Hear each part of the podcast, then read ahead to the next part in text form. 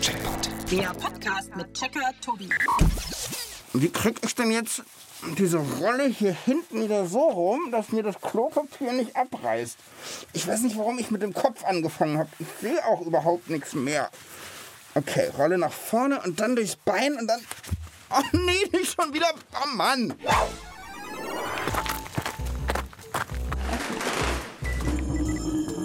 Zugang Checkerbude genehmigt.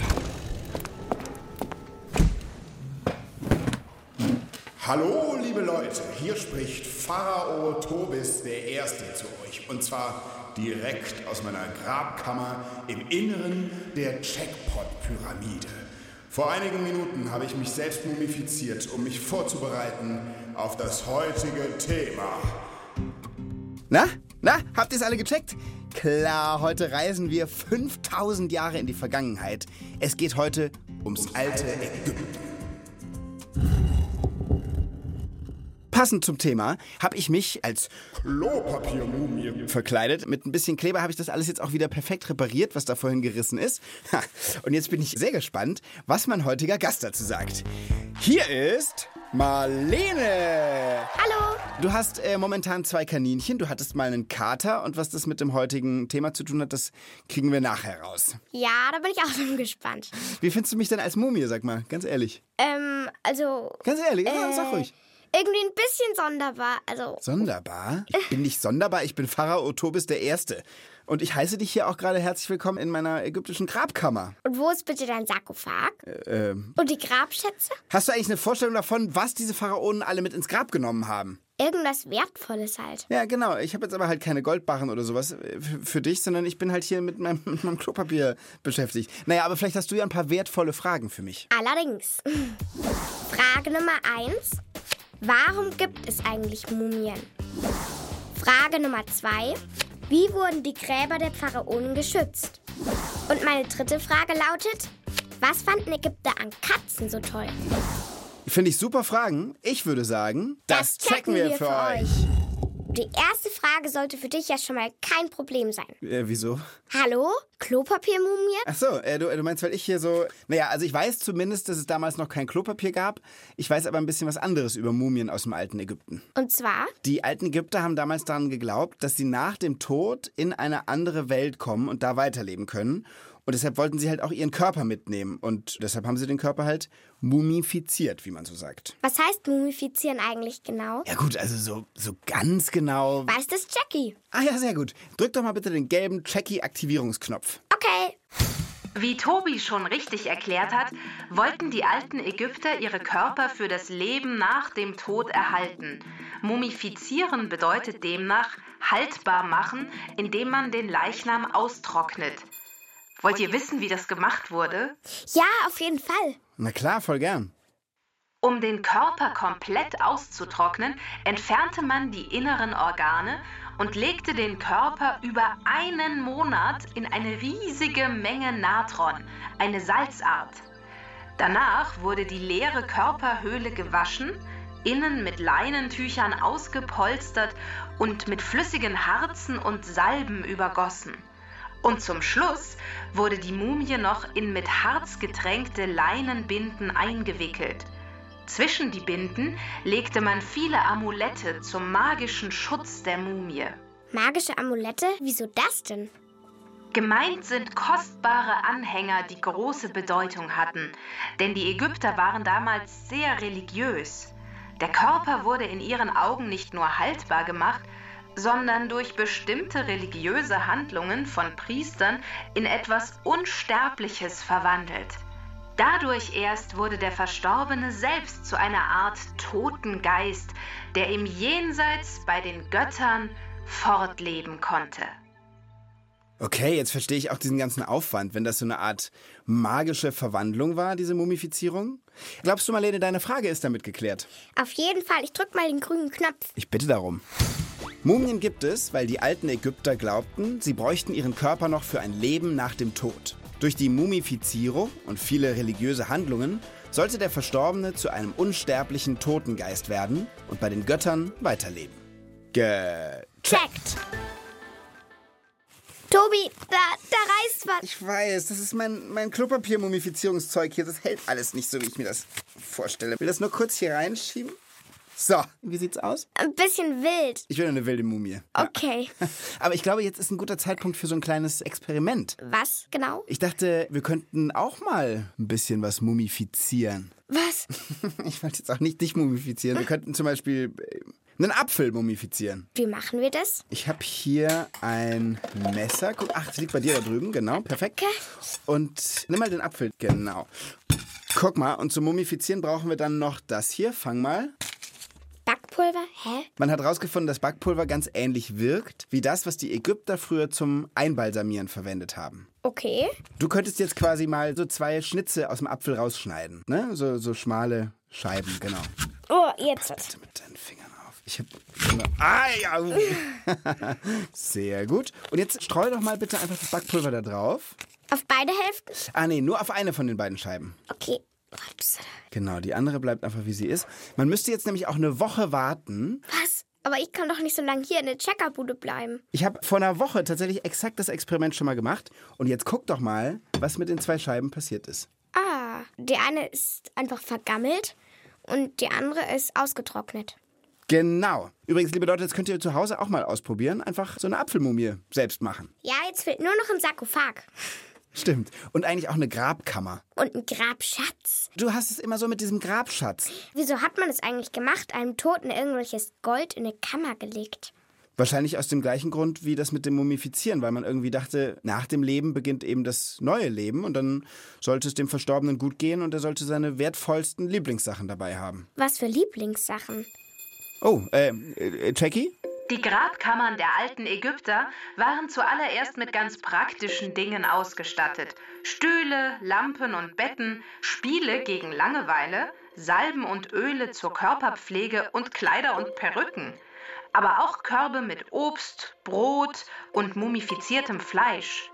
Krüge mit Wein und Bier zur Verpflegung auf dem Weg ins Jenseits, all das wurde den Toten mit in die Grabkammer gegeben. Und besonders beliebt kleine Dienerfiguren aus Holz oder bemaltem Ton. Diese sollten im Jenseits anstrengende Arbeiten wie Backen, Bierbrauen oder Rudern übernehmen. Voll verrückt. Aber was ist mit dem ganzen Gold und so? Das hatten die auch. Also ich weiß zumindest, dass der wertvollste Grabschatz, den man bisher zumindest gefunden hat, das ist der von Tutanchamun. Das war so ein Pharao, der ist, glaube ich, schon mit 19 Jahren gestorben. Und den hat ein Brite gefunden, so ein Archäologe, ne? Der hieß Howard Carter, Ägyptenforscher auch, zumindest soweit ich weiß. Jackie? Das ist richtig. Und zwar ziemlich genau vor 100 Jahren, also im Jahre 1922, wurde das Grab von Tutanchamun entdeckt. Allerdings war es angeblich ein Junge namens Hussein, der im Tal der Könige in Theben die ersten Spuren entdeckte. Hussein soll für Carter gearbeitet haben, der mit seinen Männern schon seit einiger Zeit im Tal der Könige mühsam nach Gräbern suchte. Hussein war wohl gerade dabei, einen geeigneten Platz zum Abstellen eines Wasserkrugs zu finden. Deshalb grub er zwischen Schutt und Geröll eine Mulde mit der Hand und stieß auf eine steinerne Stufe. Und, äh, und was ist dann passiert? Carter und seine Leute gruben an dieser Stelle immer tiefer, bis sie nach und nach 16 Treppenstufen freilegten und schließlich eine Tür. Wow. Und was war hinter der Tür? Die Tür führte zu einer Art Vorkammer, gefüllt mit unzähligen Edelsteinen, Gold, kostbaren Vasen, einem goldenen Thron und zwei großen schwarzen Statuen mit goldenen Schlangen auf der Stirn. Ja, und dann? Jackie, jetzt erzähl. Zwischen den Statuen befand sich der Zugang, der nach der Bestattung zugemauert worden war. Vorsichtig öffneten sie diesen und gelangten direkt in Tutanchamuns Grabkammer. Darin ein riesiger, goldverzierter Schrein, also ein enorm großer Holzschrank, der fast den gesamten Raum ausfüllte. Darin drei weitere ineinander gesetzte goldverzierte Schreine. Im Inneren ein gewaltiger steinerner Sarg darunter in Leinentücher gewickelt, drei weitere ineinandergesetzte Särge in Mumienform, reich verziert mit Goldmalerei und farbigem Glas. Der innerste Mumiensarg selbst bestand aus massivem Gold. Und endlich die Mumie des jung verstorbenen Tutanchamun selbst. Das Gesicht bedeckt von einer wunderschönen goldenen Totenmaske, die bis heute weltberühmt und von unschätzbarem Wert ist. Wow. Das klingt abgefahren. Ich weiß nicht, hast du diese Totenmaske schon mal gesehen? Nee, aber ich habe schon mal davon gehört. Die ist natürlich aus reinem Gold und das Gesicht von Tutanchamun ist da drauf mit geöffneten Augen und drumrum ist ein Kopftuch mit weißen und blauen Streifen und unten am Kinn hat die so einen langen stabähnlichen Bart, so wie die Pharaonen ihn eben immer getragen haben. Und das alles ist einfach unter der Erde. Ja. Das macht einfach gar keinen Sinn. Weil wenn da irgendwie Grabräuber oder so kommen, das ist voll unsicher. Merkst du was? Damit sind wir schon ganz, ganz nah dran an. Meiner zweiten Checkerfrage. Meine zweite Frage ist, wie wurden die Gräber der Pharaonen geschützt? Ich kenne das aus Filmen. Es gibt ja so Abenteuerfilme, wo Ausgräber irgendwie eben auf den Spuren der alten Ägypter unterwegs sind und so. Und da ist es ja oft so, wenn die in Pyramiden reingehen oder in solche Gräber, dass dann da so Fallen gestellt sind. Und dann gibt es irgendwie giftige Pfeile oder plötzlich rollen riesige Steine los oder sowas. Und ich glaube, da gibt es auch so Geschichten, wo man verflucht wird, wenn man eben dieses Grab betritt und dann die Totenruhe von der Mumie stört. Ich weiß aber nicht, ob das echt ist. Also so mit Fluch und so weiter. Was ist mit dir, Jackie? Weißt du was? 6788, 73.000. Was machst du denn da? Ich habe zu tun. 204. Ähm, Jackie? Ich versuche gerade auszurechnen, wie viel dieser angeblich unschätzbare Grabschatz des Tutanchamun wert ist. Wo war ich stehen geblieben? Ach ja, 234.965. Dann das Gold Ähm, ja, okay, Tür äh, Jackie, vielleicht sagst du einfach Bescheid, wenn du ein Ergebnis hast ähm, und wir, wir rufen so lange jemanden an. Wen denn? Ich würde Martina Ullmann vorschlagen. Die ist Professorin am Institut für Ägyptologie an der LMU, das ist die Ludwig-Maximilians-Uni in München. Und die, bin ich mir sicher, die kann uns 100 Pro weiterhelfen. Puh, Gott sei Dank. Soll ich sie mal anrufen? Ja.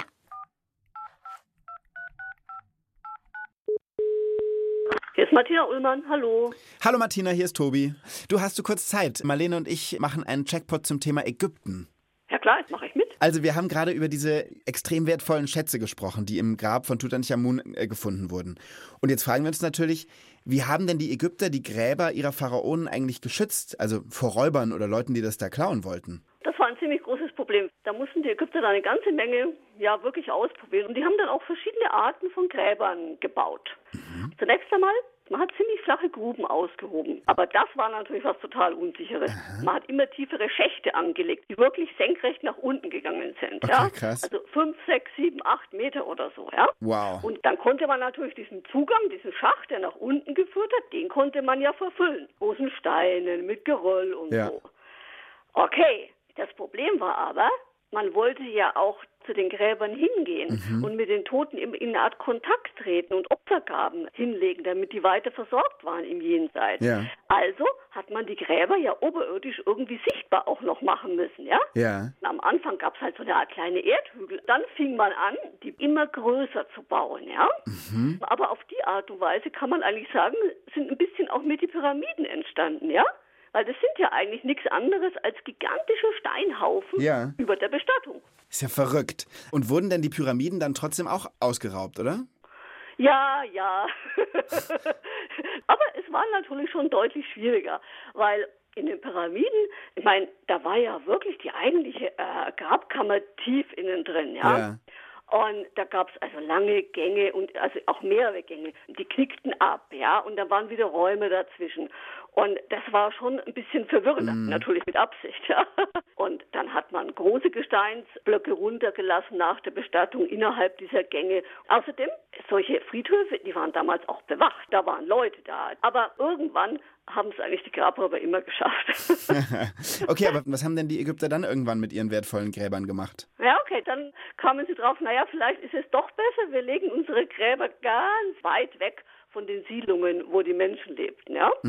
Und so ist dann entstanden das berühmte Tal der Könige, wo ja auch Tutanchamun begraben war. Ja? Wollte gerade sagen, okay. Eigentlich war das ein ganz einsames Wüstental. Ringsum ziemlich hohe Berge und auf dem Gebirge ringsum waren auch Wachen. Und da konnte man dann in den äh, Felsen tief, wirklich sehr tiefe Gräber anlegen. Manche von diesen Pharaonengräbern, die gingen wirklich so 200 Meter tief in die Felsen rein. Krass. Also das heißt, da war dann Tutanchamuns Grab irgendwie sicher. Naja, Wirklich, Mann. auch im Tal der Könige gab es Grabräubereien. Allerdings, die waren nicht immer dann so erfolgreich. Hey, vielen Dank fürs Gespräch, das war super. Danke dir sehr. Danke. Ciao. Bis bald. Ade. Spannend, oder? Ich find's krass, was für einen Aufwand die betrieben haben, um diese Gräber zu schützen. Aber dass auch immer wieder diese Grabräuber dann von neuem zugeschlagen haben. Echt abgefahren. Sag mal, ist deine zweite Frage damit beantwortet? Auf jeden Fall.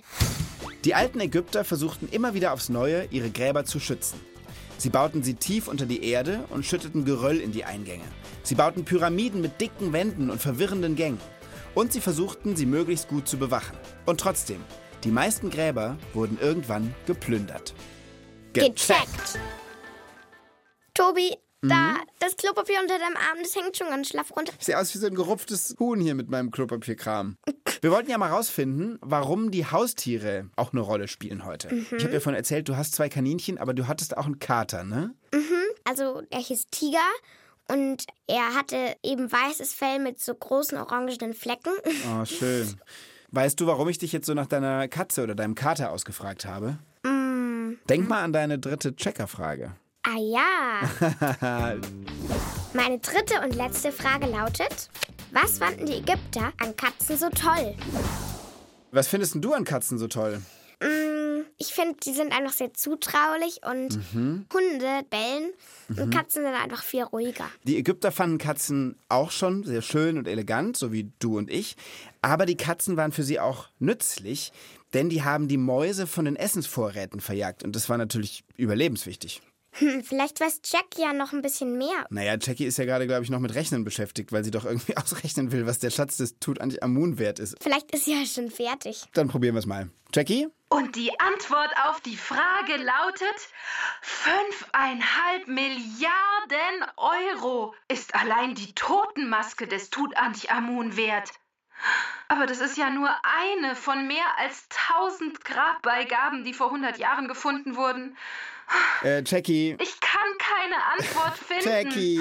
Der Schatz ist wirklich und wahrhaftig unermesslich wertvoll. Vielleicht könntest du uns ja trotzdem kurz bei unserer dritten Checker-Frage helfen? Hm? Ach so? Äh, Na klar. Also, warum fanden die Ägypter Katzen so toll? Das ist nicht schwer. Die alten Ägypter hielten Katzen nicht nur als Haustiere, weil sie sie elegant und nützlich fanden. Für sie trug die Katze etwas Heiliges in sich. Sie bedeutete die Verkörperung der Göttin Bastet, die Göttin der Liebe und Fruchtbarkeit. Sie wird mit einem Katzenkopf dargestellt und ist in Ägypten überall zu sehen. Auf Vasen, als Statuen oder auf Schmuckstücken.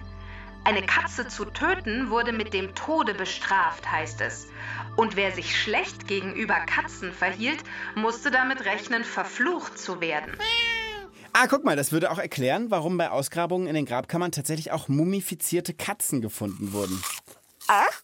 Alter, Marlene, den Apfel wollten wir mumifizieren, der war jetzt nicht zum Essen da. Oh, Entschuldigung. Ja, guten Appetit. Katzen sind halt einfach total tolle Tiere. Ein Leben ohne Katze ist möglich, aber sinnlos. Hm, stimmt. Äh, oh, Jackie, was gibt's? Ich muss da noch was richtigstellen. Nicht nur Katzen wurden mumifiziert, sondern auch andere Haustiere. Darunter besonders häufig Affen und Hunde. Denn auch diese Haustiere wurden sehr geliebt. Und nicht nur die ägyptische Göttin Bastet wurde mit einem Tierkopf dargestellt, sondern sehr viele andere Götter. Der Totengott Anubis zum Beispiel besitzt einen Hundekopf. Okay, also Katzen waren beliebt, Hunde waren beliebt. Ja. Eigentlich, Eigentlich so ähnlich wie bei uns heute. genau. Das sind zumindest zwei sehr beliebte Haustiere. Ist denn deine Frage damit? Beantwortet? Ja. Dann drück den grünen Knopf bitte. Ägypter liebten Katzen wegen ihrer Eleganz und weil sie die Mäuse von ihren Vorräten fernhielten. Und sie galten sogar als heilig. So trägt Bastet, die ägyptische Göttin der Liebe und Fruchtbarkeit, einen Katzenkopf. Gecheckt. So, damit haben wir alle drei Fragen für heute gecheckt. Weißt du, was jetzt kommt? Ja, ich muss noch irgendwelche Aufgaben lösen. Genau. Ich habe mir nämlich ein Ägypten-Quiz für dich ausgedacht. Bist du bereit? Sowas von. Okay. Also, erste Frage. Wenn man in Ägypten in Gizeh unterwegs ist, dann kann man die größte Pyramide der Welt sehen, die Cheops-Pyramide. Auf dem Weg dahin kommt man an einem sonderbaren Fabelwesen vorbei. Und das hat den Kopf eines Menschen und den Körper eines Löwen. Wie wird es genannt? Sphinx. Das weißt du auswendig? Ja. Sphinx ist richtig. Gibt einen Punkt für dich. Hast du Bock auf eine weitere Frage? Ja. Okay. Ich sag dir jetzt drei Sachen, die ein Pharao zum Zeichen seiner Macht hatte. Eins davon ist falsch. Die Frage ist, welches? A. Das spezielle Kopftuch. B. Der künstliche Bart. Oder C. Die vergoldete Nuss. Nuss. Wie kommst du darauf? Es gab da noch gar keine Nüsse. Wobei, nee. Also das wage ich zu bezweifeln. Ich glaube, es gab schon Nüsse. Aber du hast trotzdem recht. Ja. Wir haben uns ja vorhin über die Totenmaske von Tutanchamun unterhalten. Da war der Bart dabei, da war das Kopftuch dabei und die goldene Nuss, die ist ausgedacht. Okay. Ein Punkt für dich. Und jetzt habe ich noch eine letzte Frage an dich. Die Pyramiden, die wurden ja bekanntlich aus Steinen gebaut. Die Frage ist, woraus haben die alten Ägypter ihre eigenen Wohnhäuser gebaut? A, auch aus Steinen, B, aus Lehm oder C, aus Holz? Mm, Ich sag A. Auch aus Stein. A, ja. Weil so wie die Pyramiden, Steine hatten sie offensichtlich genug. Ja, also zumindest die Pharaonen. Nee, nee, aber so die normalen alten Ägypter. Ach so. In Lehm oder Holz? Nee. Ja, das ist jetzt die Frage. Ich würde B sagen. B. Lehm. Ist Tatsächlich auch richtig. Getrocknete Lehmziegel. Steine haben sie nämlich tatsächlich nur für den Bau der Pyramiden verwendet. Also ich muss sagen, du bist wirklich richtig gut. Du hast alle Fragen richtig beantwortet. Meinen größten Respekt. Danke. Jetzt habe ich dich abgezockt und jetzt habe ich auch noch eine Gegenfrage für dich. Okay, Bereit? bereit. Ich bin mumifiziert, ich beantworte alles richtig. Okay, Pharao, to. Du bist der Erste. Okay. Wieso sind die Pyramiden eigentlich immer spitz? Das ist natürlich ganz leicht. Äh, das liegt daran, dass die früher vielleicht noch nicht so gut bauen konnten. Das ist ja 5000 Jahre her.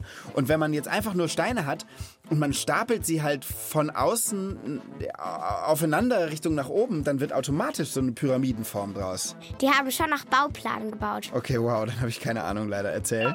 Die Pyramiden sind spitz, weil sie ein Sonnenstrahl aus Stein sein sollen. Wie eine Verbindung zwischen Himmel und Erde und ist für den toten Pharao eine Art Leiter ins Jenseits. Krass. Ja, das habe ich mal gelesen. Ach, ein Sonnenstrahl aus Stein. Ja, klar. Wenn oben die Spitze ist so der Strahl und dann breitet sich das in alle Richtungen aus.